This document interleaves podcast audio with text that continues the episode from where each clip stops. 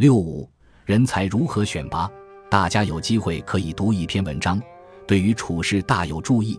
这篇文章简称《论养士》，苏东坡做的。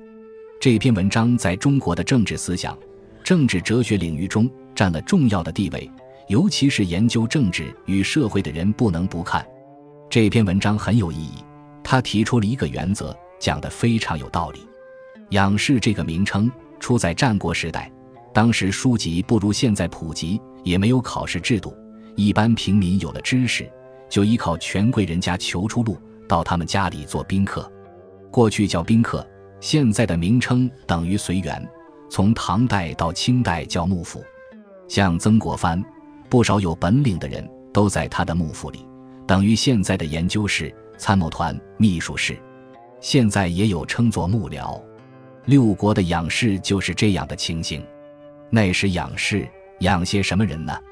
苏轼指出的分类是智、辩、勇、力四种人。实际上也可说只是两种人，一种用头脑，一种用体力。讨论这四种人，如果以现代职位分类的科学来做博士论文，起码可以写两百万字不成问题。但是我国古代文化喜欢简单，所以几百字的文章就解决了。苏轼在这篇文章中说，社会上天生有志、便、勇、力这四种人，他认为这一类的人好一人，做着吃人家的。无法益于人。如果我们用社会学来研究，社会上有许多人是这样的：用头脑非常能干，叫他用劳力就不行；有些人叫他用头脑，就想要他的命，要他做劳力就蛮好。但有些人有力去打架，力气好得很，要他做工，做三个小时就做不下去了。所以，研究社会、研究政治，要多观察人，然后再读有关的书，才有道理。又像许多人有志。这个智是聪明才智，有许多人有变数，专门用手段，不走正道，走一端，打鬼主意第一流，正当方法想不出来。但是不要忘了，他也是一个人才，就看老板怎么用他。这就是所谓会不会用人了。所以智与变看起来是一样，聪明的人做事一定有方法，但是正反两面的方法不能相违。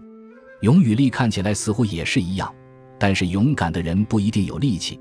而个子高大、孔武有力的人，叫他去前方打仗、为国牺牲，他怕死了不干，这是有力没有勇。因此，苏东坡说智、辩、勇、力四种人，往往需要人家养他，不能自立。不过，一是人家攀龙附凤，也可以立大功、成大业，叫他一个人干就没有办法。所以到秦始皇统一中国以后，焚书坑儒，不养士了。这些人就走向民间去，结果怎样呢？反了。后来到了汉朝的时候，对这种事怎么办呢？到汉武帝时代，就是中国选举制度的开始。那个时代的选举当然不像现代的由人民去投票，这是西方式的选举。中国是古老时代的选举，是由地方官参考舆论，把地方上公认是贤良方。正的人选出来，称为孝廉。以现代名词而言，是人才的分类：贤是贤，良是良，方是方，正是正，不要混为一谈。这是四个范围。中国文化以孝治天下，所以称孝廉。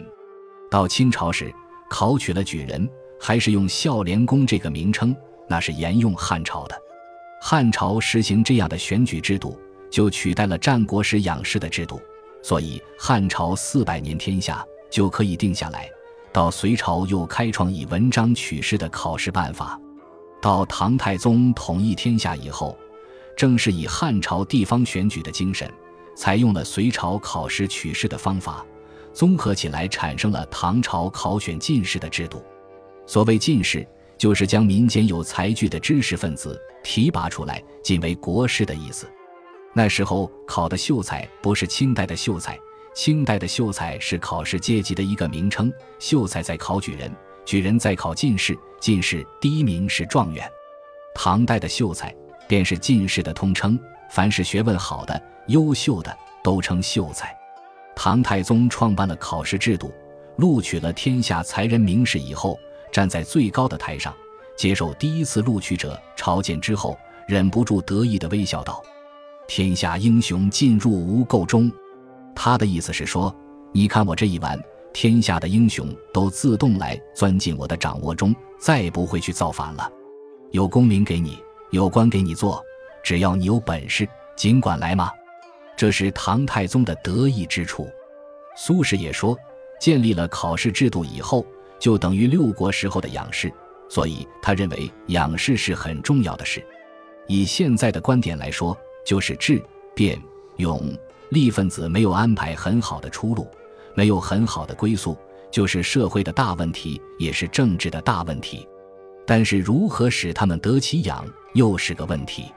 启用也是养，退休也是养。讲到养，我们要想到前面所讲的，犬马也有所养呀。不是说有饭吃就得养了，仅仅这样是养不了的。知变勇力之士，有时候并不一定为了吃饭。天生爱捣乱的人，如果没有机会给他捣乱，他好像活不下去；若不要他捣乱，就得把他引入正途。这就是为政教化的道理。选自《论语别裁》。本集播放完毕，感谢您的收听，喜欢请订阅加关注，主页有更多精彩内容。